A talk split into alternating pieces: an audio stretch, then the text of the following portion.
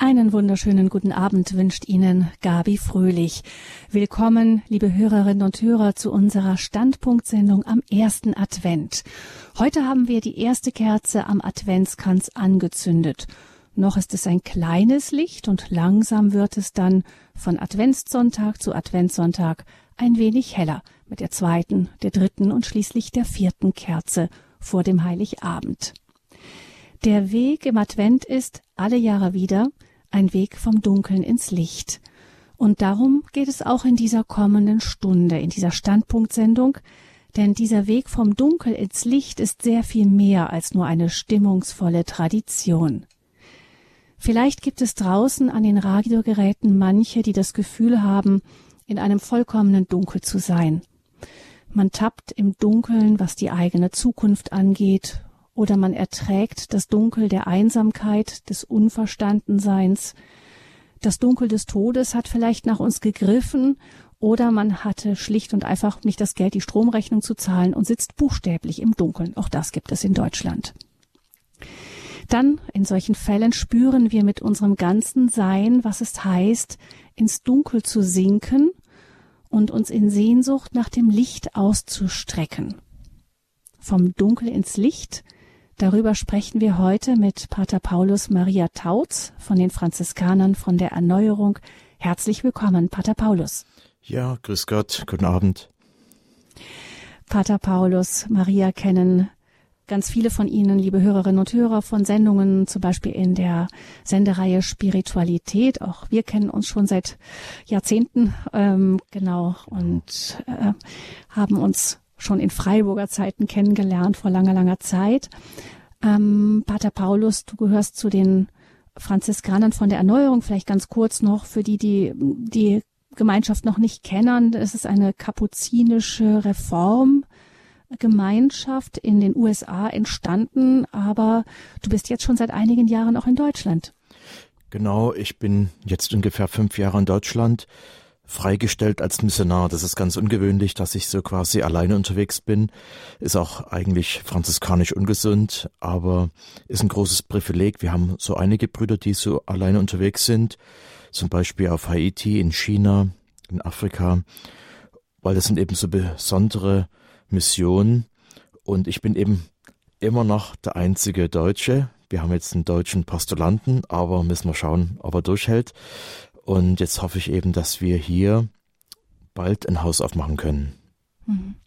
Du bist zu Gast im Studio München diesmal. Danke, dass du dahin gekommen bist. Aber du ziehst gerade um ins Bistum Eichstätt. Da ist ein neuer Ruf an eure Gemeinschaft ergangen. Du hast dort ein Pfarrhaus übertragen bekommen.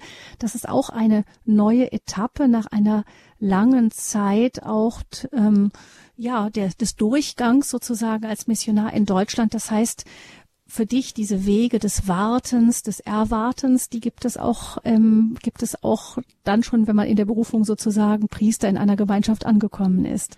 Ja, auf alle Fälle. Es gibt da ganz viele Achterbahnen noch in diesem Leben und äh, es ist eben auch immer spannend. Gott weiß, dass ich Abenteuer liebe und er hat mich nie enttäuscht.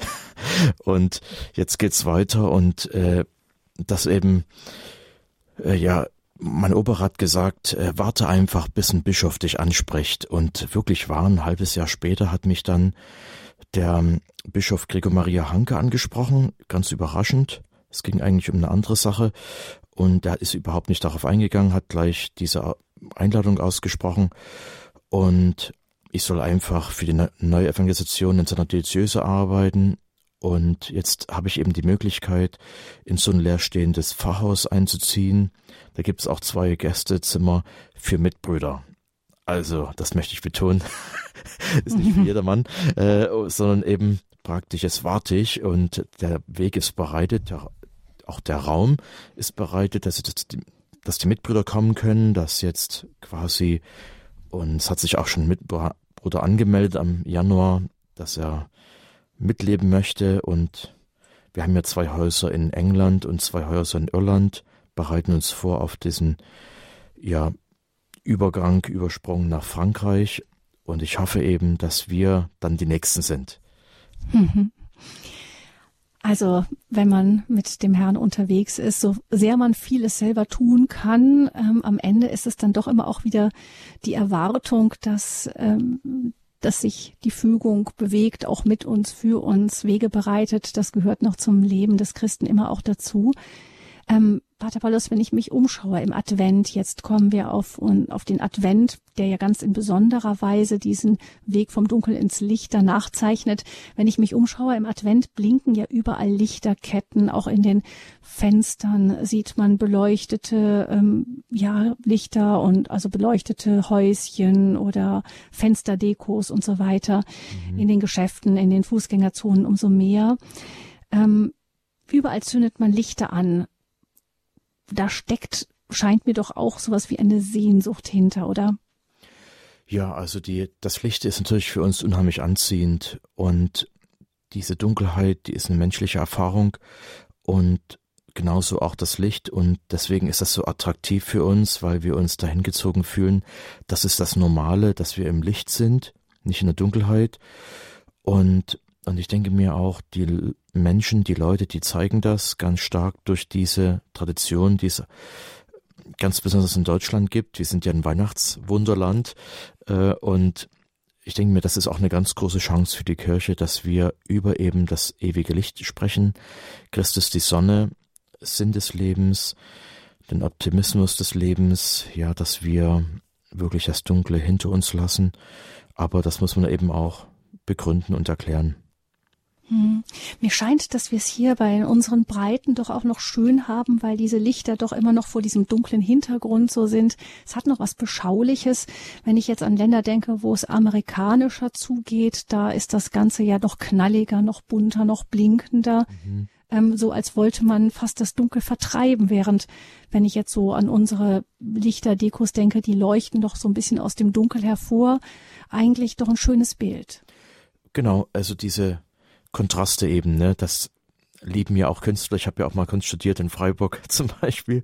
Und der Winter ist für mich immer attraktiv gewesen, äh, weil ich eben mit, mit der Grafik angefangen haben, habe, äh, schon als junger Knopf sozusagen. Und immer haben wir dort schwarz-weiß gearbeitet. Und das, da fängt es eben an, quasi dieses Grafische. Und das ist im Winter auch ganz stark eben die Bäume stachsen raus wie so Linien, die, die Häuserwände sind sehr, ich mal sagen, abstrakt und, äh, und das gibt eben ein sehr, sehr interessantes Bild. Auch Schwarz-Weiß-Fotografie ist sehr interessant, äh, wieder mal. Und das zeigt eben was Dramatisches, was Kontrastreiches, was Interessantes, was Mystisches, was Geheimnisvolles. Davon lebt ja die Kunst und ähm, auch die Presse und die Medien.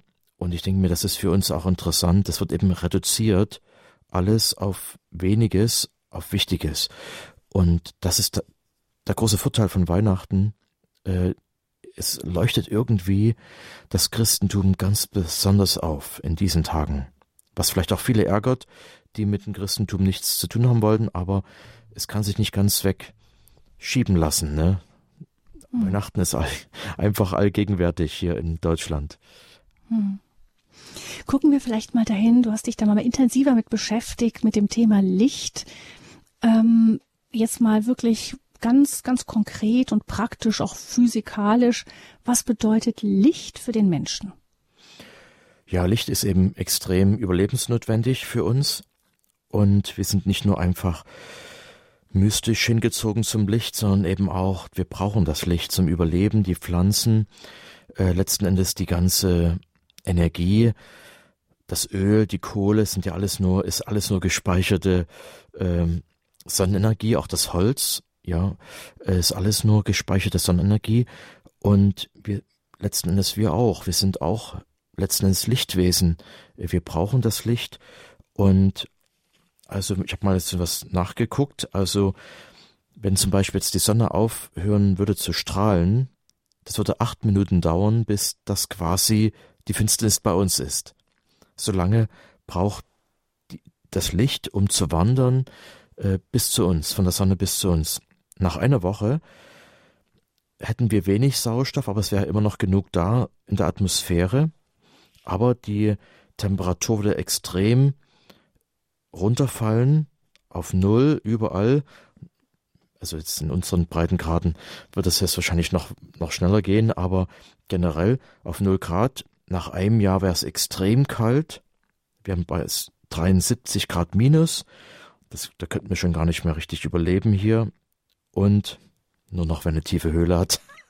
und äh, also quasi, aber auch Vitamin D-Mangel würde extrem herrschen. Wir würden gar nicht mehr richtig was zu essen. Alles nur Vorräte, es kann nichts mehr wachsen. Äh, die Ozeane würden extrem zufrieren. Äh, gibt es ja auch einen Film darüber, der Tag nach gestern. Und der ist extrem pessimistisch, weil es eben auf einmal zeigt, wie die ganze Welt gefriert. Und nach zehn Jahren wäre gar nichts mehr möglich. Wir hätten eine Temperatur von minus 219 Grad. Also wurde ausgerechnet. Ich glaube das einfach. Und das heißt eben, wäre kein Leben mehr möglich. Auf dieser Erde, wir wären praktisch Mars-ähnlich oder auf dem Mond herrschen ähnliche Temperaturen. Wir würden genauso aussehen wie wie dort. Also die Sonne ist für uns extrem wichtig und die Sonne entwickelt ja ihre Wärme durch einen Aufschlag, also sie äh, durch die Strahlen, die reflektieren auf der Erde und dann wird es erst warm. Es muss also reflektiert werden. Und das ist eben auch für uns wichtig, dass wir letzten Endes diese Sonnenstrahlen spüren, dass wir in der Sonne sind. Und jetzt merken wir eben auch, wenn das nicht so da ist, dass wir auch mit der Psyche Probleme bekommen. Also es gibt ja noch viele andere Orte in der Welt, die noch viel länger im Dunkel leben. Also die haben richtige Probleme. Ja, es gibt ähm, gerade in nordischen Ländern, wo ja dann die Zeit der Dunkelheit auch wirklich extrem lang ist. Also das ist da, glaube ich, ist es dann so, wird es dann so um die Mittagszeit herum hell, dann für ein Stündchen und dann hinter geht die Sonne schon wieder unter am, am frühen Nachmittag ähm, da scheint auch das Problem mit Depression oder auch Alkohol extrem hoch zu sein. Ja, das, also ich habe dort nie gelebt, aber ich habe ja mal im Norden von England gelebt, Schottland eine Weile, und da ist es ganz ähnlich. Und da braucht man eine sehr gute Psyche. Äh, wir haben da auch ein bisschen Spaß gemacht. Ähm, und da gibt es so ein, ja, so ein Bildungshaus, wo wir sehr viel gemacht haben, wir Brüder. Und da wird es eben sehr, sehr schnell dunkel, es ist eben auch ein komisches Wetter, also hauptsächlich Regen und Wind. Und da haben wir gesagt, also hier braucht man einen starken Glauben oder gute Drogen. also, und wir haben uns für einen starken Glauben entschieden, also natürlich. Aber wir haben schon die Leute bestaunt, wie schaffen die das? Ja, die werden natürlich da hineingeboren, aber also ganz so einfach ist das nicht. Und wir bekommen jetzt einen Vorgeschmack auf dieses Wetter, auf diese Situation, aber letzten Endes wissen wir ja, dass es letzten in, in einem Monat schon vorbei ist. Dann kommt schon die große Finsterniswende, wo es dann wieder heller wird. Hm. Ist ja auch nicht ganz umsonst oder ganz aus Versehen, dass Weihnachten genau um diesen Zeitpunkt gefeiert wird. Ja, das ist ja von dem römischen Sonnengott gekommen, Infus Berber, und Einige sagen ja auch, dass die Kirche das quasi nachgemacht hat. Wir sind eine, wir haben das ein bisschen nachgeäfft oder auf Kulthöhen eben Kirchen gebaut und so weiter. Aber es ist wirklich so, der Christus, der König, der, die Sonne unseres Lebens ist erschienen und ist nicht nur persönlich was passiert, sondern weltweit. Und das kann man nachprüfen. Es ist echt was passiert. Nicht nur die Zeitrechnung hat sich geändert, die nach eben nach Christus gerechnet wird, sondern eben es gibt wirklich äh, Zeichen der Liebe in der Welt, die es vorher so nicht gab. Und das ist eben das Tolle am Christentum, dass es ein Vorher gibt und ein Nachher. Wie in der persönlichen Begegnung mit Christus. Es gibt immer ein Vorher und ein Nachher. Und deswegen äh, werden auch die Christen ermutigt, Zeugnis zu geben von dem Nachher. Was ist wirklich mhm. passiert? Was hat sich geändert? Also so wie es bei der Sonnenwende ein Vorher und ein Nachher gibt. Unbedingt. Also es gibt ja auch in jeder Nacht gibt es eine Wende und der neue Tag kommt und Christus ist auferstanden am Ostermorgen. Es gibt ja auch die Liturgie, die in vielerorts früh gefeiert wird, sehr, sehr äh, tief ist das, als wenn man so in den Morgen hineinfeiert. Wir haben das äh, als Kind, als Jugendlicher habe ich das erlebt. Wir hatten mal einen Pfarrer, der das so eine Vorliebe dafür. Und dann haben wir als Jugendliche in den Morgen hinein gefeiert, ne, diese Auferstehung gefeiert und mit einem Frühstück und ein Glas Sekt und so weiter. Und das war wirklich toll, äh, weil es ist eben so richtig rüberkommt, mit Christus beginnt was Neues. Das Ad Orientum, zu den Osten gerichtet, zum Licht hingerichtet, das ist das Christentum. Der Westen ist immer ein Zeichen des Untergangs gewesen, des, des Sonnenuntergangs, eben der, der Finsternis. Und da ist das Eingangstor an der Kirche, da wurde getauft, und dann geht es Richtung Osten hin zum Licht, zur Auferstehung. Bei dem, es gibt ein Vorher und ein Nachher nach Christus, äh, fällt mir eine, ähm, ja, ein Buch ein, eine, ein, das wir als CD aufgelesen haben, mit den Kindern gehört haben, eine Geschichte, die Geschichte, Weltgeschichte erzählt für Kinder. Und da kommt in der Weltgeschichte auch Jesus Christus vor. Und der Erzähler, der sagt da sehr nett, finde ich, ähm, dass Jesus eben die Liebe, Vergebung, Barmherzigkeit gepredigt hat und er sagte nach und dass eben danach eine Zeitzählung neu begonnen hat und dass tatsächlich etwas anders gewesen sei als vorher, nämlich er sagte, Jesus hat gepredigt, dass man die Leute, die einem Feind war, nicht umbringen soll, sondern ihm vergeben soll und so weiter. Mhm. Und er sagte, nachher war es zwar so, dass die Leute sich weiter umgebracht haben und ähm, weiter nicht gut zueinander waren, aber im Gegensatz zu früher hatten sie jetzt ein schlechtes Gewissen dabei. Und ähm, mhm. ich glaube, manchmal ähm, ist uns das gar nicht so richtig klar, was das wirklich für eine Wende bedeutet hat, ähm, dass ja, dass danach, also dass mit Jesus eine wirklich ähm, nicht nur ein, eine Ausrichtung, eine persönliche Gottesbeziehung für uns möglich war, auch eine Wende in unserem eigenen Leben von Dunkel ins Licht möglich geworden ist, sondern auch wirklich eine ganz neue Ethik in die Welt gekommen ist. Mhm. Also unbedingt. Es gibt da eben Beweise. Als Jesus in diese Dörfer und Städte gekommen ist, hat er natürlich zuerst das Krankenhaus besucht und das Waisenhaus und die, äh, das Altersheim. Äh, ja, das ist jetzt ein bisschen sarkastisch, nee, eigentlich nicht, da war gar nichts da. Ne? Und äh, die lagen auf der Straße, äh, die waren un unversorgt, unterversorgt, äh, es gab einen richtigen Mangel. Und die ersten Christen haben angefangen, äh, zum Beispiel Beschreibungen von den ersten Christen der Römerzeit, äh, beschreiben die Christen als die, die die Kinder aufnehmen, die die Alten nicht wegschicken, die sich nicht von der Frau trennen, die Fremde aufnehmen, also Werke der Nächstenliebe tun, das ist regelrecht aufgefallen, dass sie eben, wie ich mal sagen, ein Skandal sind, dass sie äh, Dinge machen, die niemand macht. Also ganz wenige machen, wie zum Beispiel eben auf diese Müllhalden gehen, wo die einfach die Kinder ausgesetzt haben und die Christen haben die reingeholt und übrigens ein ganz starkes Zeugnis auch in Südkorea. In Südkorea, die Kirche ist bekannt geworden und gewachsen, unglaublich, durch tätige Nächstenliebe. Es war klar gewesen, die Christen holen die Alten in ihre Wohnung, von der Straße, von der Nachbarschaft und äh, versorgen sie, obwohl sie gar nicht verwandt sind mit ihnen. Also sie machen Zeichen, tätige, tätige Nächstenliebe, Liebestaten und nicht nur Liebesworte. Und das ist, denke ich mir, ein ganz großer Unterschied, den Christus gemacht hat, der das vorgemacht hat, die Seligpreisung, die Statuten der Kirche, äh, die ja auch Mahatma Gandhi sehr beeinflusst haben, äh, dass er letzten Endes seinen gewaltlosen Widerstand vom Matthäusevangelium gelernt hat. Hat er selbst gesagt, zugegeben. Er hat das abgeguckt und gelernt, aber die Christen sind natürlich für ihn auch wenig überzeugend gewesen, waren natürlich auch die Engländer im Land. Einige böse Zungen sagen, wenn nicht diese äh, ja, Geschichtsschreibung passiert wäre, also diese äh, Kolonisierung oder diese ja, Unterwerfung von fremden Völkern durch die Europäer, wir hätten jetzt vielleicht viel mehr Christen weltweit, weil es eben so ein abschreckendes Beispiel war. Gerade in Asien war es sehr abschreckend diese ganzen äh, Drogenkriege, Afghanistan, da gibt es schon seit 200 Jahren Kriege um das Opium Und warum hat man das gebraucht? Damit man in Pakistan die Leute abhängig machen kann. Das haben die Europäer gemacht. Also eine ganz dunkle Geschichte, die wir da geschrieben haben. Und das dauert noch lange, bis das geheilt ist. Also das ist nur ein negatives Beispiel, aber ein gutes Beispiel ist zum Beispiel, zum Beispiel Wiederholung, äh, das Rote Kreuz.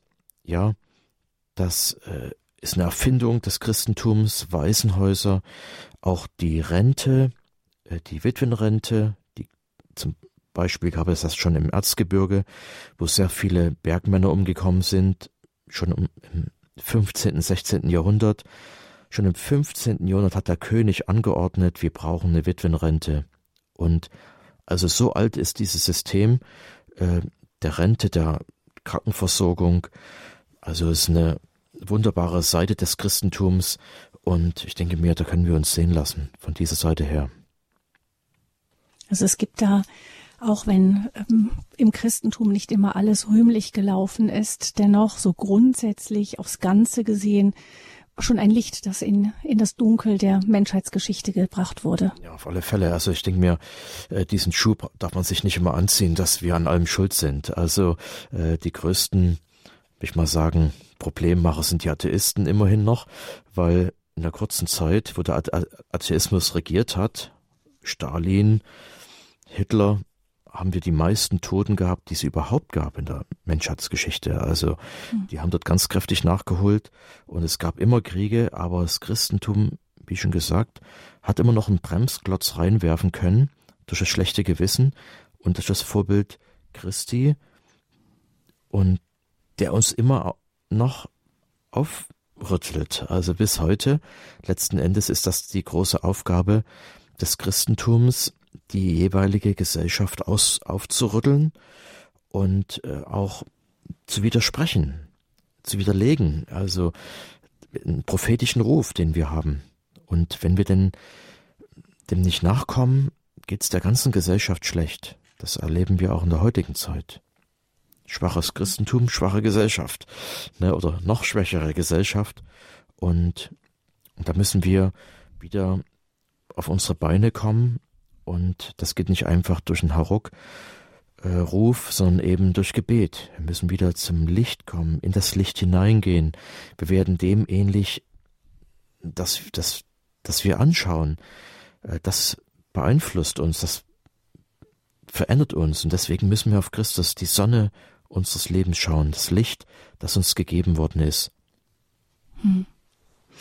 Ja, es ist dann, also es gibt eine Wendung zum Licht hin, ähm, auch wenn jetzt sicher wir sind nicht an allem schuld, aber vielleicht ist es als Christen, was oft ge gesagt wird, gerne, ähm, dass äh, ja das unterstreichen viele gerne auch die Grausamkeiten, die durchaus auch im Namen des Christentums durchgeführt wurden. Vielleicht schmerzt es da auch dann ganz besonders. Vielleicht müssen wir uns auch nicht wundern, Pater Paulus, wenn, mhm. wenn an uns die hohen Maßstäbe, die wir selber an uns anlegen wollen, dann auch von anderen angelegt werden.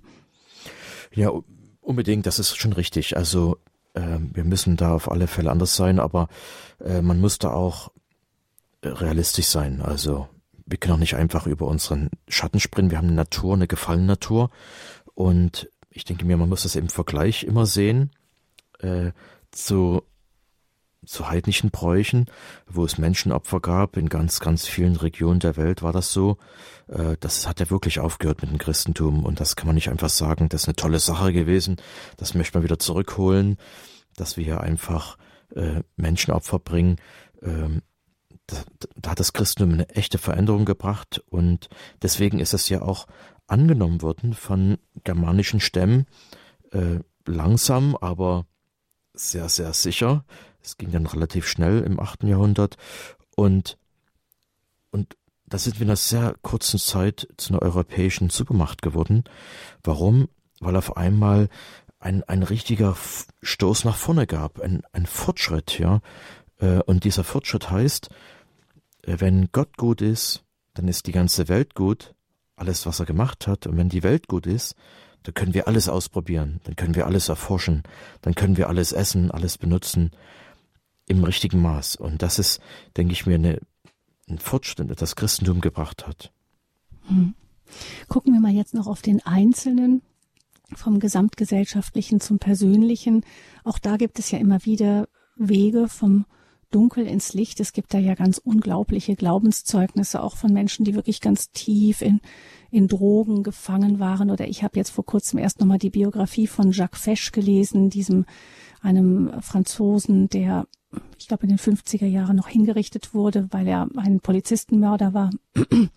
Der hat ja auch eine, ein Leben, das wirklich also so in Dunkelheit gefangen war und im Gefängnis das Licht entdeckt und zu einer unglaublichen Glaubenstiefe und Glaubensfreude in diesen letzten Jahren seines Lebens im Gefängnis gefunden, wo man denkt, das ist ja wirklich ein Ort der Dunkelheit und ähm, und genau da findet ein Mensch ganz persönlich ein Licht, für, für das er nichts wieder hergeben könnte. Das ist ja wirklich manchmal unglaublich, wenn man das hört.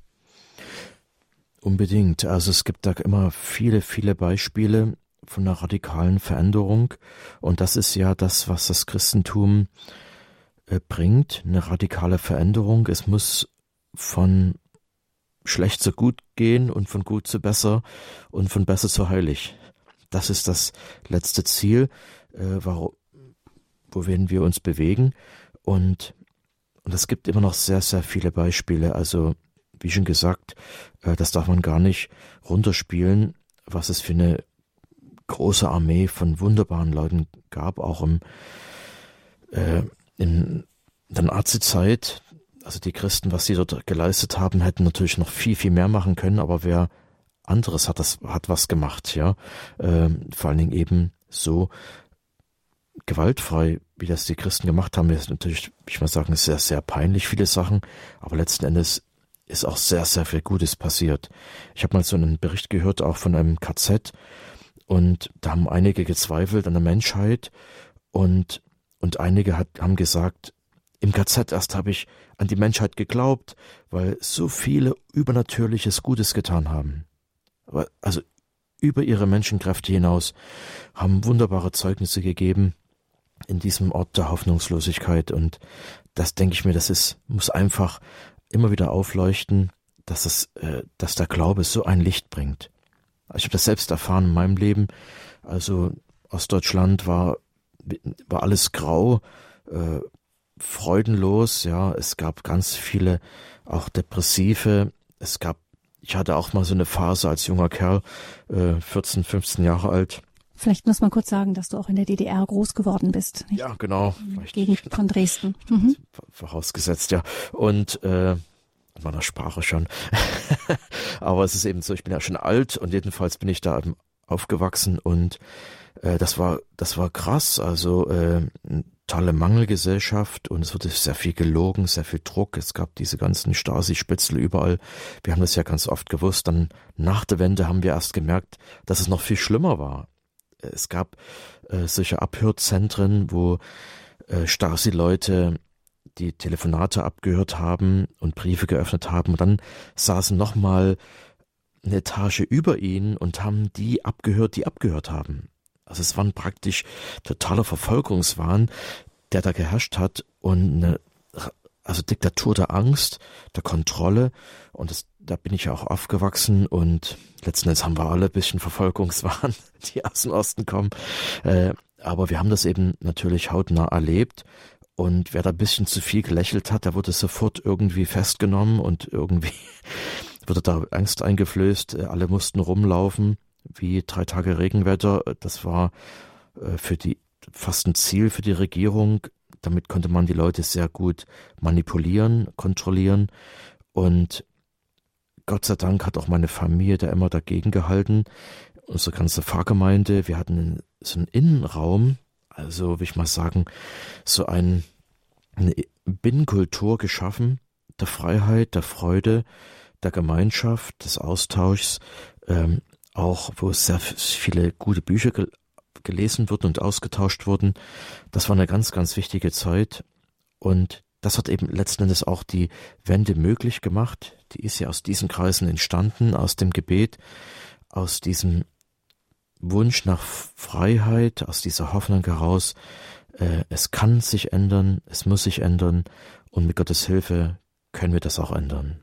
Und das war eigentlich diese große Erfahrung, dass wir durch das Rote Meer gegangen sind und Gott hat uns ich mal sagen, das mehr geteilt. In, mhm. in einer unmöglichen Situation. Da fällt mir bei dem Gang durchs Rote Meer der Mose ein.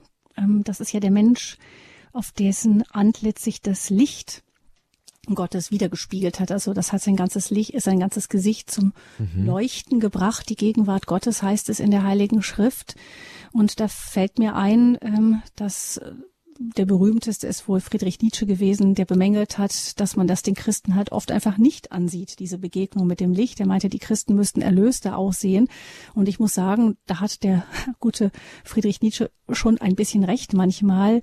Ich frage mich, wenn man so guckt, ach, wenn man nach der Kirche sehen, sieht man auch schon viele fröhliche Gesichter, aber manchmal wirken auch Christen oft sehr ernst, sehr sorgenvoll, gerade was die Zukunft der Kirche angeht und so. Ähm, ja, spiegeln mhm. wir dieses Licht denn auch wirklich in unserer Umwelt glaubhaft wider, frage ich mich. Das auf alle Fälle. Ich denke mir, es ist das natürlich nicht ein Grinsen übergehen, was auch nicht ganz gesund ist, ne? Das ist eben quasi, das dass wir happy, gestanzt happy. ist sozusagen. Ja, ja, genau, weil ich denke mir, der Friedrich Nietzsche hat ja auch letzten Endes einen furchtbaren Tod erlitten, so auch äh, Wladimir Lenin. Äh, die haben, die sind auch im Dunkel gestorben, die haben vielleicht eine gute Zeit gehabt, aber man muss auch schauen, äh, wie endet so ein Leben, ne? Das immer happy clappy ist und dann will ich mal sagen, äh, dann hinterlassen sie auch eine blutige Spur, ja, und, und das ist nicht, nicht immer richtig.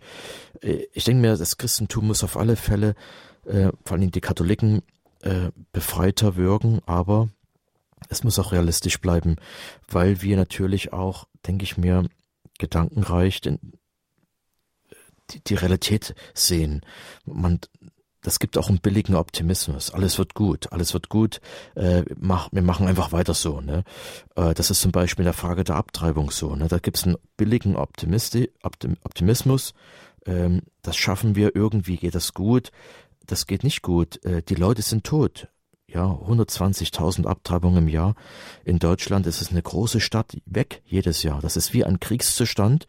Äh, wir können die Leute nicht zurückholen. Die fehlen uns. Und da brauchen wir eine Realität, sagen, oh je, wir müssen da mal echt hinschauen. Und ich habe im Kunststudium auch einige Kunstarbeiten gemacht, die dieses Thema angesprochen haben. Ich habe nicht Begeisterung gefunden und keine Freunde gemacht damit, aber wir müssen doch diese Themen ansprechen. Die, wir müssen da Propheten sein. Natürlich ist es wichtig, dass wir das optimistisch machen, weil wir eigentlich die, alle Gründe dazu haben. Seitdem Jesus Christus auferstanden ist vom Tod, gibt es den Tod nicht mehr. Das ist Fakt. Und wir müssen eigentlich daraus leben. Letzten Endes müsste unser ganzes Leben sich ändern aus diesem Fakt heraus, dass, den, dass Gott den Tod besiegt hat und weil wir Kinder Gottes sind, getauft und Jesus hat uns sein Siegel aufgedrückt, werden wir mit Christus auferstehen, wenn wir dieses Siegel in unserer Seele behalten. Und das ist ein, eine Riesenhoffnung, die wir in unserem Herzen tragen sollen. Und da müssen wir eigentlich ganz, ganz viel Dunkelheit überwinden, viel mehr Risiko eingehen aus Liebe zu Gott und den Mitmenschen. Und das muss irgendwie rüberkommen. Da denke ich mir, da, da humpeln wir hinterher. Ne? Da sind wir ein bisschen äh, fußlahm aber will ich mal sagen, es ist trotzdem so, äh, in vielen Bereichen sind die Christen immer noch führend. Also was Taten der Nächstenliebe angeht, da hat auch in Deutschland das Christentum Großes geleistet. Also da haben wir uns vielleicht auch ein bisschen das Pulver verschossen nach dem Zweiten Vatikanischen Konzil. Da haben wir, sind wir sehr nach außen gegangen, ist sehr an die Gesellschaft, äh, mit dem Optimismus, das war ganz, ganz richtig, aber es ist, dieser Optimismus muss genährt werden oder dieser Aktivismus von Kontemplation, von dieser Christusnähe mit dem Gebet. Und jetzt passiert es wieder, dass eben die Leute wieder zur Anbetung kommen. Man sieht das ganz oft. Auch dieses Night Fever ist so ein Zeichen davon, dass die Leute wieder zu dieser Stille kommen wollen, zu dieser Kontemplation, dieser Betrachtung. Und daher Kraft erschöpfen. Ja, und das merken wir schon, dass jetzt das Christentum in Deutschland, das ist meine Beobachtung, an Kraft zunimmt, dass es irgendwie wieder äh, mehr Saft gibt, ja, irgendwie die Leute haben wieder mehr Optimismus. Das ist meine Beobachtung, die letzten zwei Jahre auf alle Fälle. Vom Dunkel ins Licht alle Jahre wieder. Das ist unsere Sendung hier im Standpunkt bei Radio Horeb zum ersten Advent. Unser Gast ist Pater Paulus Maria Tautz von den Franziskanerbrüdern von der Erneuerung. Und liebe Hörerinnen und Hörer, vielleicht haben Sie uns ja auch eine adventliche Geschichte aus Ihrem persönlichen Leben oder auch Ihrem Umfeld zu erzählen oder eine Geschichte, die Sie besonders beeindruckt hat, die uns von diesem Weg vom Dunkel ins Licht erzählt. Vielleicht hat es irgendwann mal eine, eine Stimme gegeben, eine Begegnung, die sie aus dem Dunkel gezogen hat und ins Licht gebracht hat.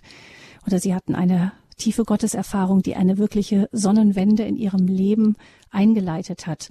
Wir würden uns freuen, wenn Sie das mit uns teilen würden heute in dieser Sendung Advent alle Jahre wieder vom Dunkeln ins Licht. Die Nummer zur Radio Horeb Live Sendung ist wie immer die 089 517 008 008.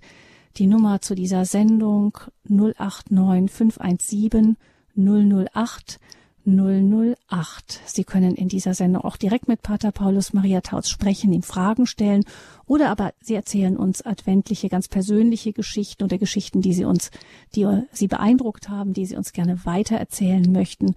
Eine Geschichte vom Dunkeln ins Licht. 089 517 008 008.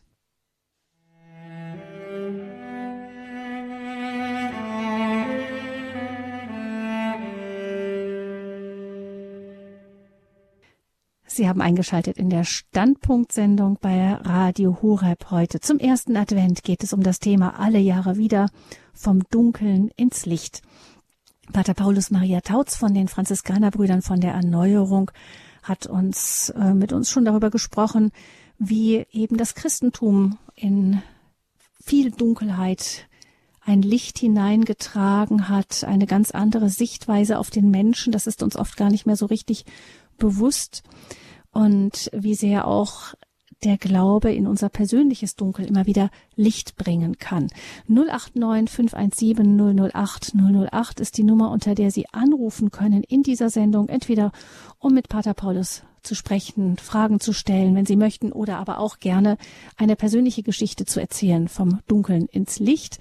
Und da begrüße ich ganz herzlich in dieser Sendung unsere erste Hörerin 089 517 008 008, Frau Henrich, die uns aus Bad Heilbrunn noch anruft. Herzlich willkommen. Ja, guten Abend, Frau Fröhlich. Guten Abend, ähm, Pater Paulus Maria. Habe ich doch richtig verstanden, oder? Mhm. Ja. Ähm, ich wollte was erzählen. Das ist so, naja, Anfang der 90er gewesen. Da war ich so ähm, Ende 30 herum und kam, wie soll ich sagen, aus einer ganz großen Stadt hier in, in Deutschland, Berlin, nach Hause. Und da habe ich, ähm, ja, war ich zwar auf der Suche, aber auch doch sehr krank irgendwie. Ich hatte leider psychisch ähm, eine Erkrankung bekommen, aber auch in der in der äh, großen Stadt eben und das hatte natürlich viele Gründe gehabt. Da war ich in einer heiligen Messe und ich habe eigentlich innerlich so gespürt, raus, rausrennen zu sollen. Da haben mich die Augen des Priesters so festgehalten und die waren richtig dunkel. Ich habe gedacht, das ist ja wie, wie Jesus selbst. Und das habe ich dann später nochmal in Medjugorje erlebt. Da bin ich den äh, Kreuzberg, Kreuzberg hochgegangen mit einer Gruppe und saß ein, ein Armer, der hat mich genauso angeschaut mit denselben Augen. Ich meine, das ist ähm, Jesus, der mich da ähm, im Visier gehabt hat und mich festgehalten hat. Und ich, ich kann nur sagen, es hat mich natürlich alles sehr gefreut. Das ist jetzt zwar nicht unbedingt eine adventliche Geschichte, aber eigentlich dann doch wieder, weil es ja auch ein Ankommen war oder auch ein Zurückkommen von mir. Ähm, ich denke da ein bisschen an den verlorenen Sohn, der ja auch zurückgekommen ist. Und das war halt dann auch für mich ein Aufbruch und es war einfach sehr schön. Das wollte ich mit mhm. Ihnen teilen, weil Sie uns da vor, uns Hörer vorhin da eingeladen haben, das zu tun. Mhm. Mhm. Vielen Dank, dass Sie da den Auftakt gemacht haben, Frau Henrich. Vielen Dank, dass Sie es uns erzählt haben. Also eine Berührung, eine Begegnung, die auf einmal Licht ins Dunkel bringt, wenn ich das richtig verstanden habe. Genau, eben. Und dann auch das Zuhause kommen, das war dann nicht nur ein räumliches, örtliches, sondern einfach, es ging halt dann auch in die Tiefe, ne? Und geht ja dann auch weiter, ne? Mhm. Und ich Vielen möchte auch Dank. Ihnen danken und alles Gute wünschen. Ja, vergelt's Gott. Segnes Gott. Ja. Vielen Dank. Also das ist ein sehr, sehr gutes äh, Beispiel, ein Zeugnis. jede Begegnung mit Jesus Christus gibt uns Licht, gibt uns Hoffnung, gibt uns Freude.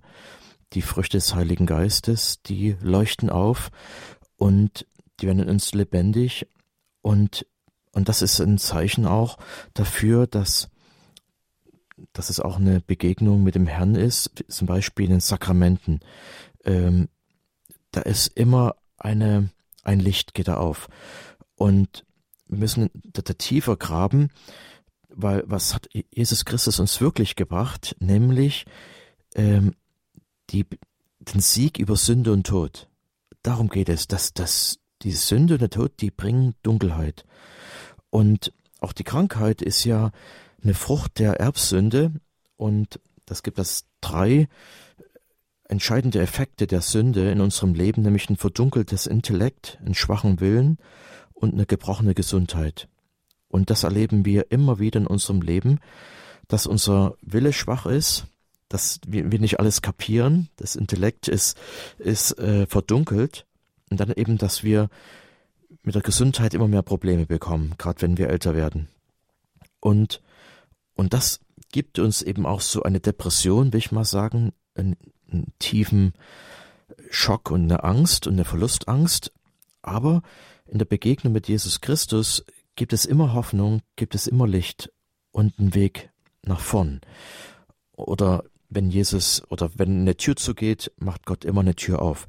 Und, und das ist das Tolle in unserem Glauben, dass wir diesen, diesen Optimismus haben können, dass wir, wie wir sagen, dass die Situation nie ganz verfahren ist. Wie es so schön heißt, Gott schreibt auf krummen Zeilen gerade in unserem Leben und das ist das ganz Tolle. Und das ist das wahre Licht, was in die Welt gekommen ist, nämlich, dass Jesus Christus, Gottes Sohn, den Tod besiegt hat, die Sünde besiegt hat. Und wenn wir in seiner Nähe bleiben, wenn wir seine Jünger und Jüngerinnen bleiben, das, das sagt eine gewisse Nähe aus und ein Gehorsam, dann sind wir in ihm gerettet. Also dann gehen wir mit ihm ins Licht, sozusagen am, am Kleiderzipfel. Und, und das ist eben das, was Jesus Christus mit uns macht, mit dieser Nachfolge, wo er uns aufruft, ruft, kommt mit mir ins Licht. Und das heißt eben auch immer den Schatten nach hinten, nicht, nicht den Schatten nach vorne. Dann haben wir uns nämlich dem Licht äh, den, den Rücken zugewandt, sondern eben dem Licht entgegen. Und das heißt, der Schatten liegt hinter uns, unser eigener Schatten, und wir gehen dem Licht entgegen. Und dann gibt es für uns auch immer eine Lösung. Hm. Wir müssen dann aber vielleicht auch den Blick auf das Licht selbst gerichtet halten. Unsere Hörerin Frau Henrich hat ja eben diese ganz persönlichen kurzen Augenblicke, buchstäbliche Augenblicke geschildert. Ich denke, 99 Prozent laufen einfach an so einem Moment vorbei. Das heißt, es kommt dann ein bisschen auch auf uns an, auf unsere persönliche Entscheidung, ob wir uns dem Licht zuwenden wollen, dafür offen sind, uns treffen lassen von solch einem Augenblick der Gnade oder ob wir verschlossen sind und dran vorbeigehen. Also es ist kein Automatismus. Unbedingt. Also es ist natürlich so, dass wenn wir ein, ein Kreuz in unserem Leben empfinden und äh, wir haben ja alle Kreuze, aber oft laufen wir da auch vorbei. Wir sind ja Meister im Verleugnen äh, oder im Weglaufen und dann kommt manchmal das Kreuz so also massiv in unser Leben hinein, dass wir einfach nicht mehr weglaufen können. Und dann sind wir gezwungen, eine Lösung zu suchen, eine Erlösung zu suchen. Und dann wird auch Jesus Christus wieder interessant. Das geht auch an unseren, mit unseren Zeitgefährten so. Ähm, oft fehlt ihnen gar nichts. Die, die sagen, ich brauche überhaupt kein Christentum, ich brauche keine Erlösung, mir geht's sehr gut. Und dann auf einmal kommt diese Grenz, Erfahrung, ja, äh, wo sie wirklich, ja, mit dem Tod in Berührung kommen. Letzten Endes ist es immer der Tod. Und dann auf einmal kommt es zu einer Besinnung. Also, ich muss hier raus, ich, ich brauche Hilfe, ja. Und, und das ist eigentlich der erste Schritt zur Erlösung. Ich brauche einen Erlöser, ich brauche eine Hilfe. Und dann sind die Leute auch sehr, sehr aufmerksam. Die, die Hilfe brauchen, die wissen die Adressen, wo sie Hilfe bekommen. Das ist ein kleines Naturgesetz. Und da, da können wir auch als Christen damit rechnen, dass letzten Endes müssen wir uns bereithalten für unsere Zeitgefährden, die werden kommen. Und oft sind wir nicht bereit, wir Christen nicht bereit, äh, überhaupt dahin zu hören oder die Hand hinzuhalten. Da muss ich mir mhm. auch selbst ans, an die Brust schlagen, weil ich bin manchmal so beschäftigt und rausche einfach nur vorbei, vorbei an diesen Gelegenheiten. Ne? Hm.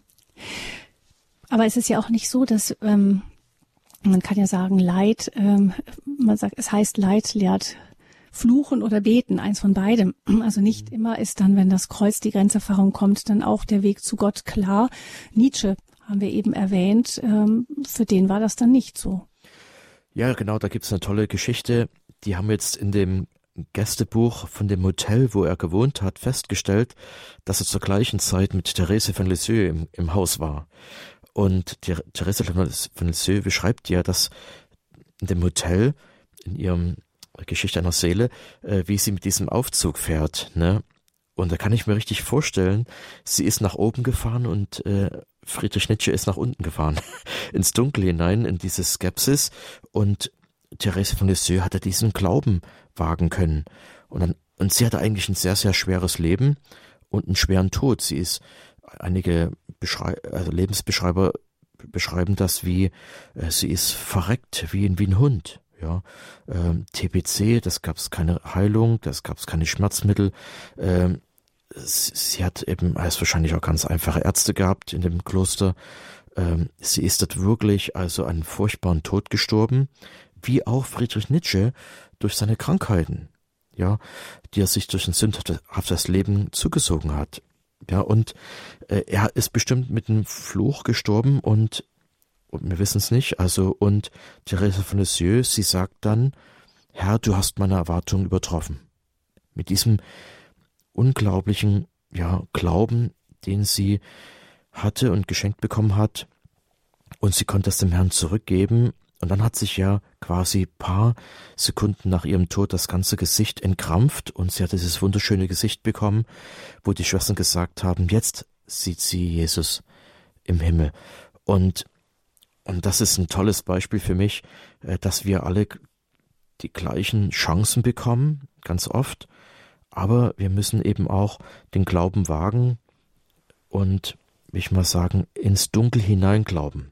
Es gibt einen tollen Vergleich, der Christ äh, muss auch im Dunkeln riskieren. Wir haben oft die gleichen Lebenserfahrungen, aber er weiß, wie zum Beispiel, er muss im Dunkeln aus dem Fenster springen, ja. Er weiß nicht, was ihn unten erwartet, aber der Christ weiß, das ist nur der erste Stock. Also wir werden aufkommen, ja, also und uns vielleicht was Kleines brechen, aber wir werden überleben. Ne? Und das ist eine wichtige Botschaft. Äh, wir, wir müssen riskieren, aber letzten Endes sind wir aufgefangen. Das ist eine tolle, tolle Grundsicherheit, Grundvertrauen, das wir Christen haben dürfen. Mhm. Vom Dunkeln ins Licht ist unsere Sendung hier zum ersten Advent bei Radio Horeb 089 517 008 008. Die Nummer für unsere Hörer, die uns auch ganz persönliche vom Dunkel ins Licht Geschichten erzählen können. Eine Hörerin ruft uns aus der Nähe von Friedrichshafen an, ohne ihren Namen zu nennen. Ich grüße Sie. Ja, guten Abend, grüße Sie auch. Ähm, erstmal einen gesegneten Advent. Wunderbar, ich freue mich schon so drauf. Und zwar, ähm, ich habe momentan ziemlich viel zu tun, von Familie, Krankheiten und ähm, alles Mögliche. Ich bin noch in der Krankenpflege und ähm, habe halt auch immer das Problem, dass die Menschen dann fragen oder beziehungsweise die Patientin fragt, warum Gott das zulässt oder warum sie noch nicht geheilt ist. Und das ist natürlich, ich höre natürlich auch, ich hätte gerne auch einen Glauben, wie so groß wie ein Senfkorn und sagen, lieber Gott, mach sie heil und sie springt aus dem Bett, aber leider ist es halt ja aus irgendwelchen Gründen nicht so. Und ähm, ja, und deswegen ähm, trage ich doch manchmal so einiges mit mir herum. Und ähm, und da bin ich gestern halt, ähm, also es steht eigentlich immer auf meinem Plan, in Night Fever gewesen und ähm, wollte auch mal, ich gehe immer alleine hin und wollte eigentlich, man soll ja Leute mitnehmen. Also und dann schreibe ich über WhatsApp-Gruppen halt die Leute an und sag halt, ja, wie toll das ist und wie, ob sie nicht mitgehen und hat sich wieder niemand gefunden. weil irgendwie Müdigkeit und alles Mögliche dazwischen stand. Und dann bin ich halt wieder alleine hingegangen und habe mir gedacht, schade, bin zur Beichte und habe das da auch so ein bisschen hingebracht, was mir alles auf der Seele brannte und habe gedacht, jetzt darf ich einfach mal da sein und nichts tun und genießen. Und es war, naja, wie wenn sich der Himmel runterbeugt zu uns. Und es war so, so, so schön. Es war so wunderbar. Also so ergreifend und so ähm, die Saiteninstrumente, die Geige, das Cello und das, der Gesang, der hat einen so richtig das Herz geöffnet und ähm, ja, auch ähm, Jesus im, in dem allerheiligsten Altarsakrament strahlte da vorne so einen an. Und ähm, dann bin ich noch zum Segnen gegangen und ja, und war eigentlich so recht zufrieden, habe dann so auf meinen Rosenkranz gebetet.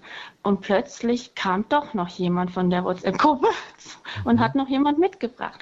Die eine ist nicht getauft gewesen und die andere eine Freikirchlerin und die hatte Probleme und es war einfach, also ja, richtig, ähm, ich war aufgetankt und durfte dann einfach mich freuen und auch die Jesus hinbringen und ähm, Genau, und das war irgendwie auch von der Dunkelheit so meine geschlechten Gedanken. Ach, du hast mal wieder zu wenig getan und ähm, die hat doch alles nichts gebracht. Mhm.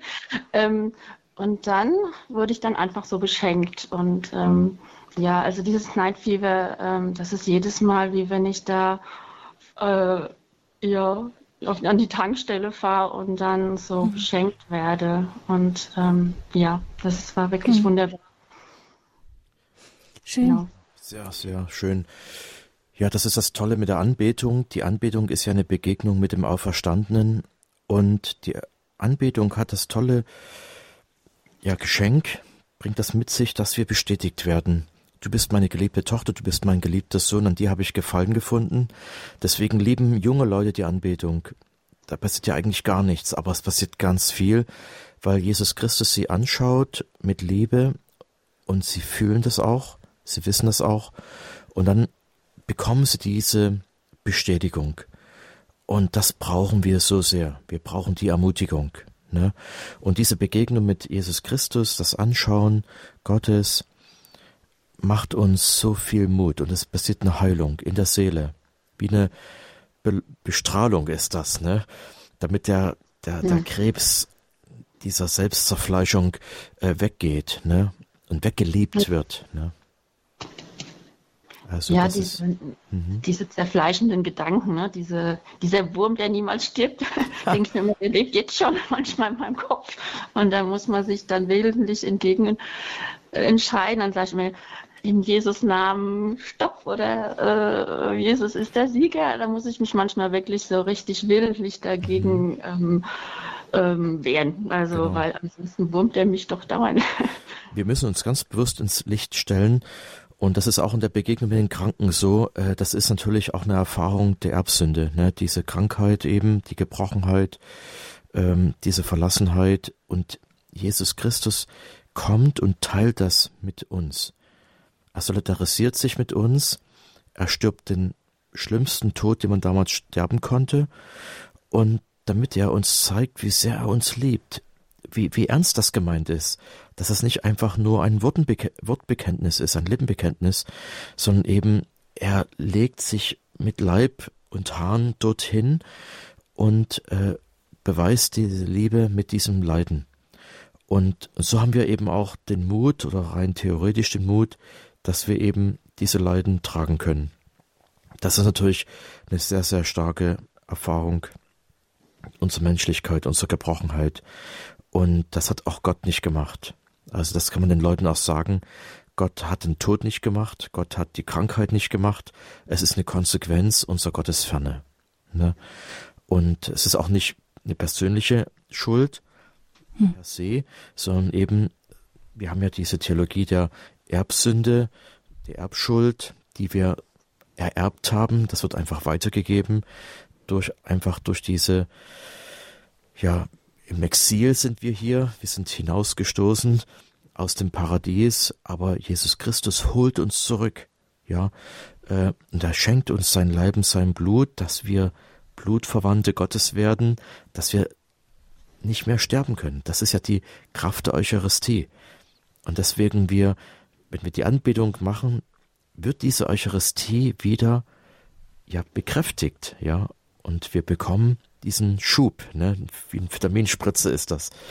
Und deswegen wir zum Beispiel unsere Gemeinschaft, wir haben jeden Tag eine Anbetungsstunde und wenn wir Gemeindemission machen oder wenn wir in diese schweren äh, Ghettos gehen, wo es wirklich äh, dunkel ist, im wahrsten Sinne des Wortes, äh, da machen wir die Anbetung, wir bieten die Anbetung an und das dauert nicht lange, kommt Licht in diese Gegend, kommt eine echte Veränderung.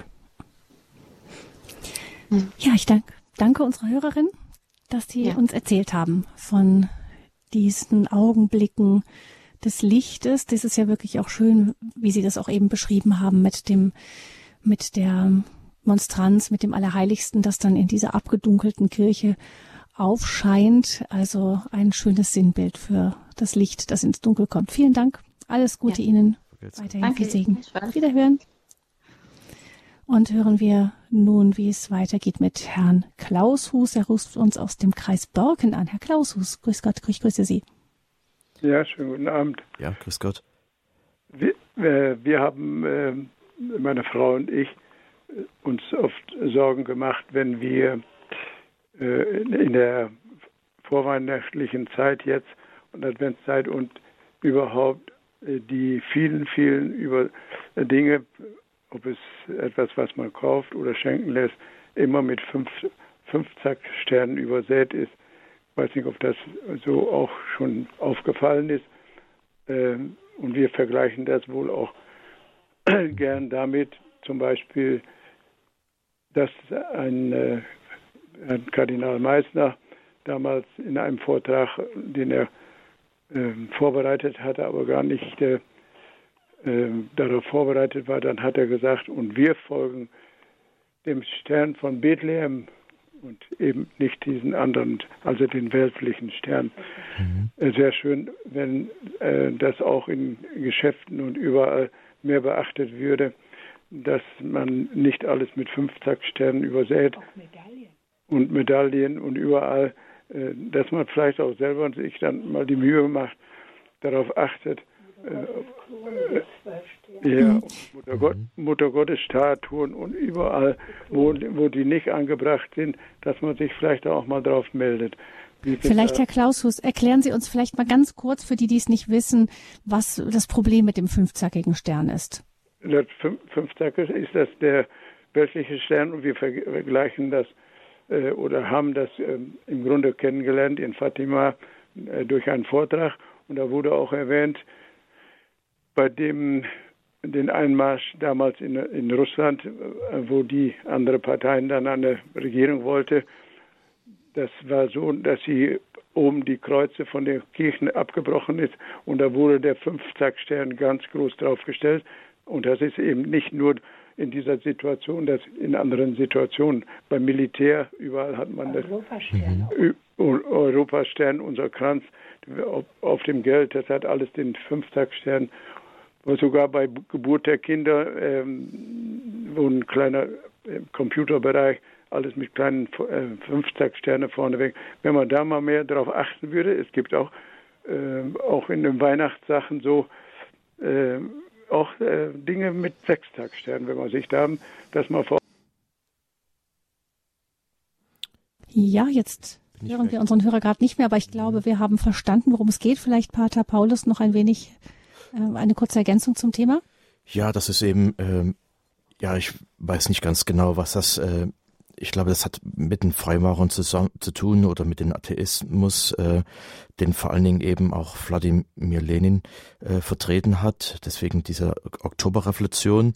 Und äh, ja, ich denke mir, da kann man sich auch ein bisschen verrückt machen, weil letzten Endes ist ja Gott stärker als dieser fünfzackige Stern, glaube ich. Also, und das ist natürlich, ich glaube, die meisten Leute wissen gar nicht, äh, was das auf sich hat. Und ich denke mir auch, das braucht man vielleicht auch nicht jedem erklären, weil die sonst einfach durchdrehen.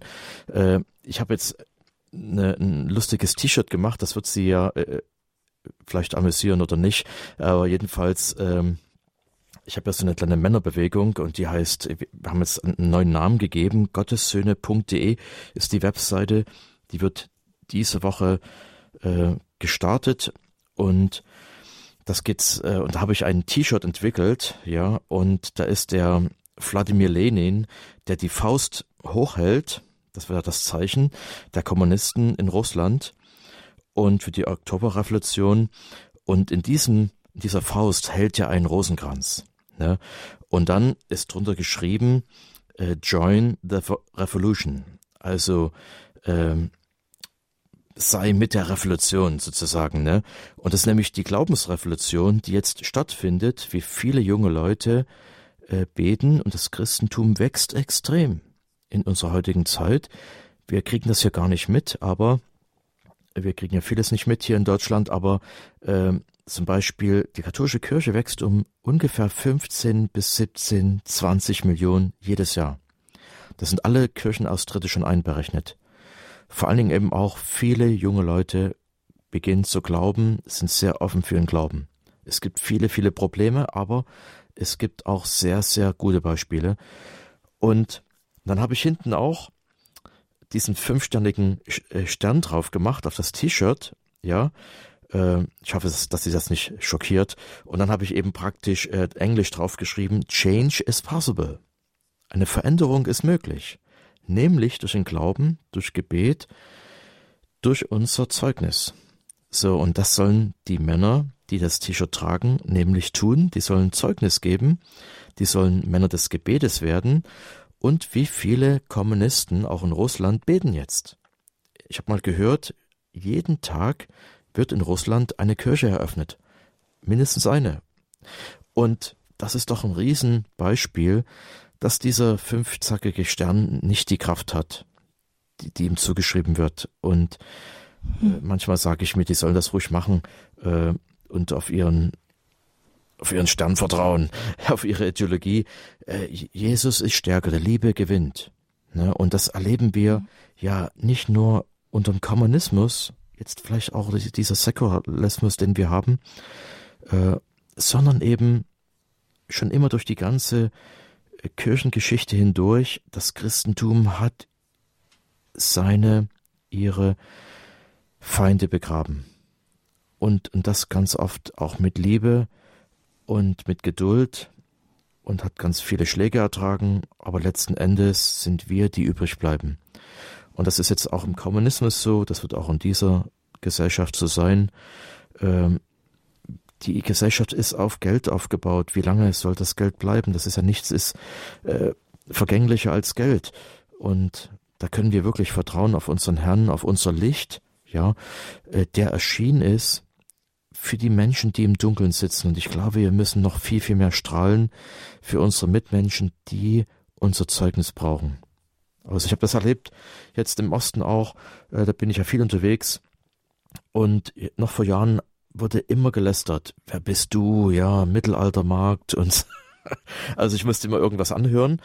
Und jetzt gar nichts mehr. Die letzten drei Jahre gar nichts mehr. Kein Anpöbeln, überhaupt nichts mehr, sondern eher so mit, mit Sehnsucht, mit Interesse schauen die mich an. Einige haben mich angesprochen und äh, sie machen manchmal noch so einen kleinen Witz, äh, weil sie sich, ja, sie wissen nicht, wie sie sich verhalten sollen mir gegenüber und, und ich erlebe ganz, ganz viel Offenheit und ich glaube, wir müssen uns da bereit machen, dass wir neue Antworten geben, dass wir bereit sind, von unserer Hoffnung Zeugnis zu geben, wie das der heilige Petrus beschrieben hat, dass wir mhm. das neue Zeugnis geben. Ne? Hm. Ja, ähm, dieser äh, fünfzackige Stern, ganz kurz noch Pentagramm, auch genannt, ähm, ist ja, glaube ich, in der früheren Zeit durchaus noch ähm, auch in vielen christlichen, also es scheint ihn auch in vielen christlichen Kirchen zu geben, im Kirchenbau, weil es eben diese, die, diese ähm, geometrische Form mit dem goldenen Schnitt ist. Viele christliche Kirchenbaumeister waren ja auch mhm. gut, haben eben diese von dieser Kraft der Geometrie auch gewusst, sich danach orientiert, ist dann später von den Freimaurern vereinnahmt worden, nicht dann auch ja, und so gilt seitdem auch also als so vieles vereinnahmt worden und dann mit Symbolen belegt worden, die dann jetzt uns aufhorchen lassen. Aber im ursprünglichen, wenn man ganz frühe Kirchen anguckt, da ist das noch selbstverständlich. Da war dieser fünfzackige Stern noch gar nicht so belegt. Ich habe gelesen, dass er steht für den Menschen, der ohne Gott auskommt, weil er eben die fünf Zacken Kopf, Beine und Arme darstellen, also den in sich genügenden Menschen. Aber das ist ja, natürlich Glück. alles dann später auch erst hineininterpretiert worden. Angst machen muss uns das vielleicht dann doch nicht. Ja, ja, ich kann auch, ich kann auch viel Glück wünschen. Unter Gott geht's in die Dunkelheit und das haben ja viele auch bewiesen, auch in unserer heutigen Zeit, diese Depression. Ich habe erst jetzt gelesen, 5,5 Prozent der Deutschen leiden an Depressionen, die regelrecht Tabletten nehmen, Medikamente nehmen. Das sind für mich horrende Zahlen. Und ich denke mir, da haben wir wirklich ein Zeugnis zu geben. Wir müssen Zeugnis geben und das ist wichtig, dass wir selbst im Licht leben, dass wir uns selbst im Licht bewegen und selbst eben diese Leuchttürme sind, wie, wie diese Fackeln, die ja auch das, zum Beispiel jetzt eben äh, Matthäus Evangelium, das ist noch an dieser Stelle, wo diese Seligpreisung kommen. Und dann sagt Jesus zu den Jüngern oder allen Menschen, die dort versammelt sind, das ist eine große Versammlung, Ihr seid das Licht der Welt. Eine Stadt, die auf einem Berg liegt, kann nicht verborgen bleiben. Also wir können nicht verborgen bleiben, wenn wir mit Christus diese Stadt bauen. Dann nochmal im Vers 16, so soll euer Licht vor den Menschen leuchten, damit sie eure guten Werke sehen und eurem Vater im Himmel preisen. Darum geht es ja letzten Endes, dass der Vater im Himmel verherrlicht wird. Das ist übrigens auch wirklich der, Grundsinn der Kirche, dass wir Gott verherrlichen und dass Jesus Christus nicht vergessen wird, nämlich der Erlöser, dass viele diesen Weg finden. Und deswegen stehen auch die Kirchen im Dorf und äh, Gott sei Dank stehen sie immer noch da. Man hat sie so fest gebaut, dass sie eben die Jahr Jahrhunderte überdauern. Und ich denke mir auch, das wird so bleiben. Die Menschen, ähm, sie gehen manchmal so ihre eigenen Wege, wie Kinder eben auch, Jugendliche, Teenager. Und dann kommen sie wieder zurück, nachdem sie eben, ja, sich die Finger verbrannt haben. Hier und da haben sie Fehler gemacht und sie sehen es ein. Und äh, ich erlebe da ganz viel Tolles, wo Menschen zurückkehren und nach Gott fragen, ganz neu. Und das ist viel, viel wertvoller, als wenn sie Gewohnheitschristen sind. Ne? Hm. Manchmal wenn man die Dunkelheit erlebt hat, wirklich, dann sieht man das Licht auch noch mal anders. Wir sprechen in der Standpunktsendung über Wege vom Dunkel ins Licht, freuen uns, wenn Sie, liebe Hörerinnen und Hörer, uns auch persönliche Geschichten dazu erzählen. Wie kam es zum Dunkel ins Licht oder Sie haben eine, ein, eine Frage zum Thema. Sie können gerne anrufen unter 089 517 008 008 in dieser Sendung Standpunkt zum ersten Advent 089 517 008 008. Und jetzt hören wir ein wenig Musik.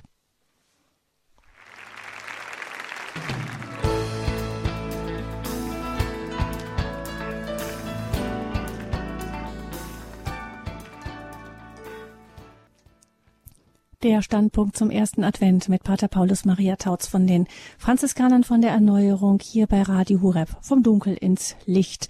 Sie, liebe Hörerinnen und Hörer, haben uns schon einige Geschichten von Ihren persönlichen Erlebnissen Dunkel ins Licht erzählt.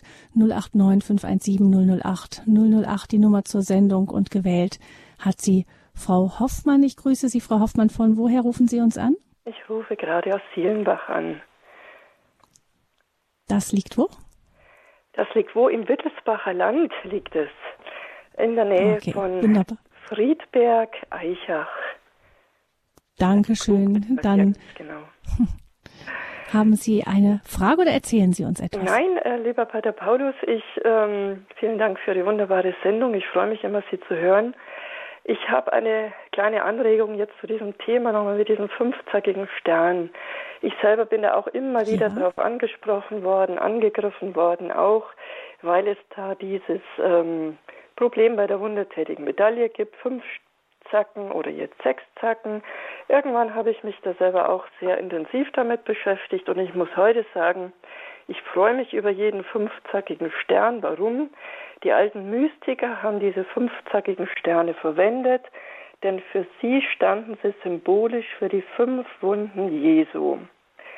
Bei jedem fünfzackigen Stern freue ich mich, denke an die fünf Wunden Jesu, was Jesus Christus Wunderbares für uns getan hat und sage bei jedem, Herr, ich lobe dich, ich preise dich und ich danke dir dafür. Das war meine mhm. Anmerkung. Mhm. Gott segne Sie. Dankeschön, Frau Alles Hoffmann. Gute. Wiederhören. Alles Gute, Dankeschön. Also auch eine weitere Stimme, die sagt, ähm, nicht uns alles klauen lassen.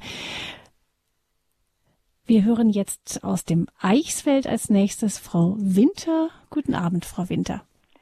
Guten Abend. Ich möchte nun was anderes sagen zu dem fünfzackigen Stern. Ich bin eigentlich ein bisschen erschüttert, weil es wirklich das Zeichen der Freimaurer ist. Und mhm. man sieht auch immer mehr äh, fünfzackige Sterne, die halt angebracht sind, wo der fünfte Zacken nach unten geht. Und wir haben mhm. ja eigentlich, ja, wir kennen den Davidstern, den sechszackigen Stern oder auch den achtzackigen, achtzackigen Stern, der uns auf Christus hinweist. Und warum mhm. sollen wir eigentlich auch nicht diese Sachen mehr nehmen?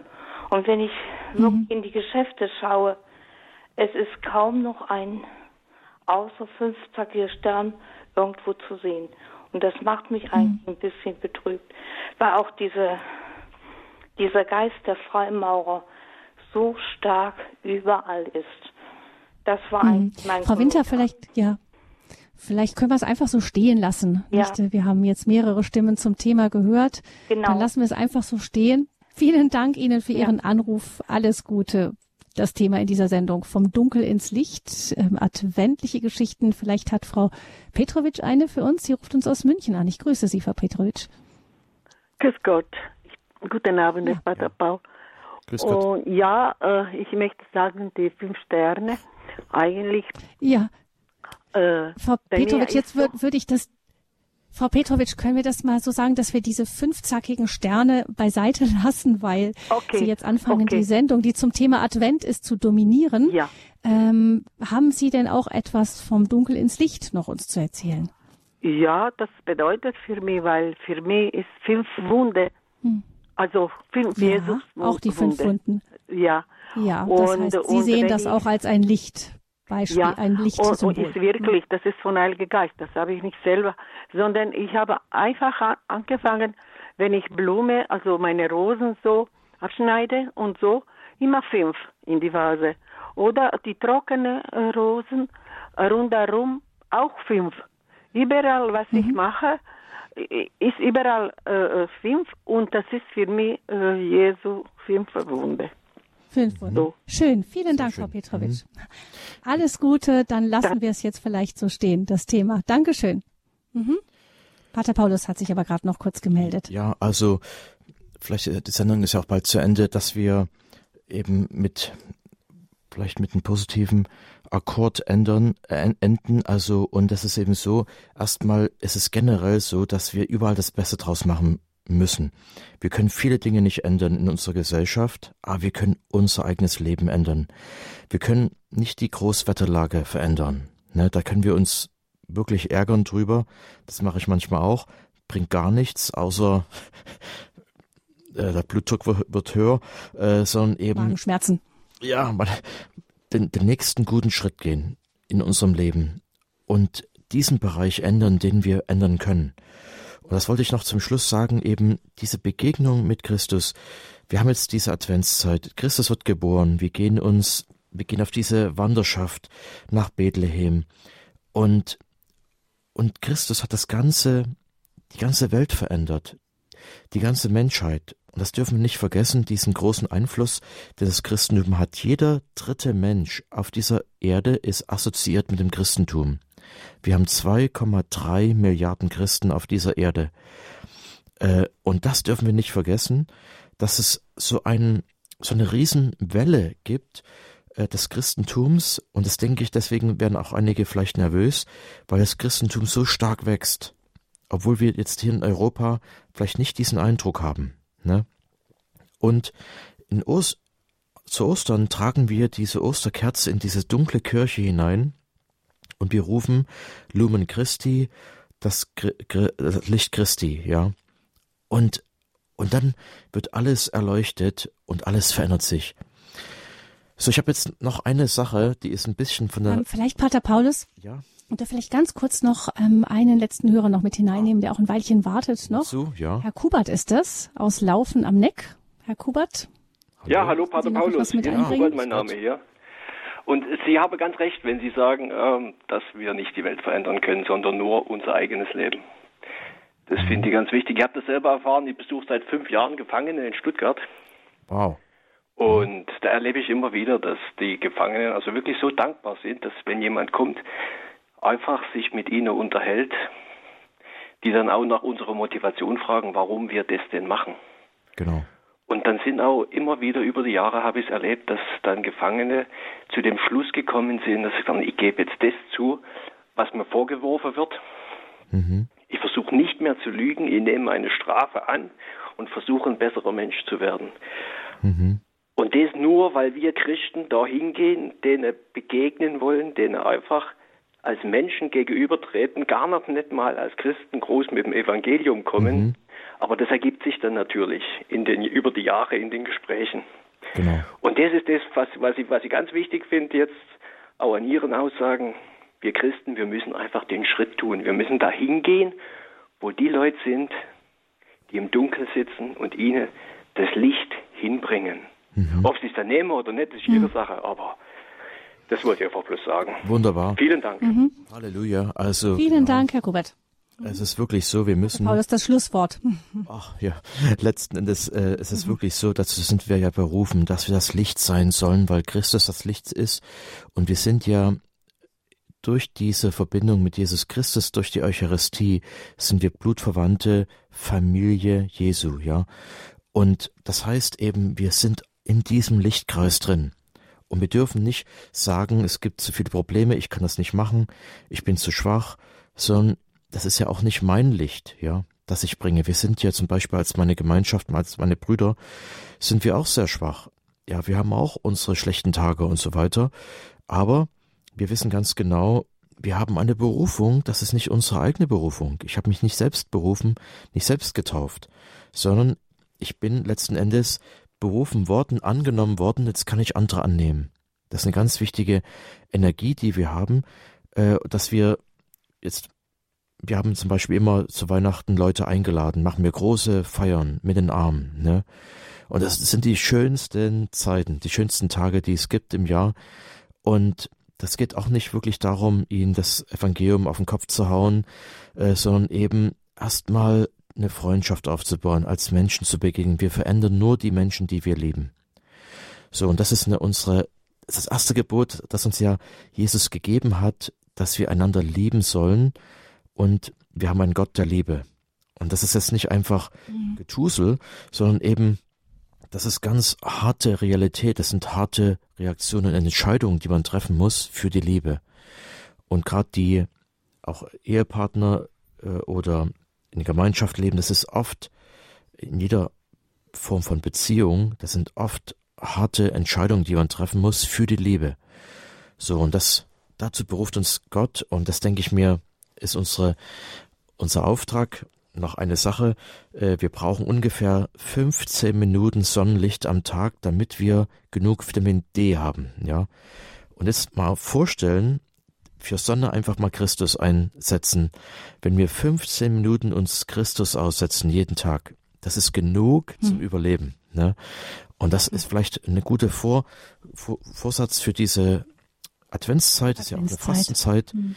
dass wir eine gute Beichte ablegen, dass wir irgendwie auf diese 15 mhm. Minuten Gebet kommen mindestens, dass wir einfach äh, ja auf den Herrn schauen und uns anstecken lassen von seinem Licht. Hm. Advent, alle Jahre wieder vom Dunkeln ins Licht. Das war die Standpunktsendung zum ersten Advent bei Radio Hureb. Vielen Dank, Pater Paulus Maria Tautz, dass Sie sich die Zeit für uns genommen haben, ins Studio München zu kommen. Liebe Hörerinnen und Hörer, die Sendung können Sie natürlich auch wieder nachhören, zum Beispiel im Internet unter www.horeb.org ORG. Dann in der Mediathek unter der Rubrik Standpunkt wird diese Sendung in Kürze eingestellt sein. Ich wünsche Ihnen alles Gute von Herzen, einen gesegneten Advent. An diesem ersten Adventssonntag wünscht Gabi Fröhlich und dafür bitten wir noch Pater Paulus um seinen priesterlichen Segen. Ich möchte einfach den Segen geben vom heutigen Adventssonntag, von der Liturgie. Den haben Sie bestimmt bekommen in der Sonntagsmesse, aber vielleicht die nicht die Chance hatten, werde ich diesen Segen nochmal geben. Der Herr sei mit euch. Und mit deinem Geiste. Der barmherzige Gott hat uns den Glauben an das Kommen seines Sohnes geschenkt. Er segne und heilige euch durch das Licht seiner Gnade. Amen. Amen. Er mache euch standhaft im Glauben, froh in der Hoffnung und eifrig in den Werken der Liebe. Amen. Die erste Ankunft des Erlösers sei euch Unterpfand der ewigen Herrlichkeit, die er uns schenken wird, wenn er wiederkommt auf den Wolken des Himmels. Und dazu segne euch und eure Familien der allmächtige und barmherzige Gott, der Vater, der Sohn und der Heilige Geist. Amen. Amen.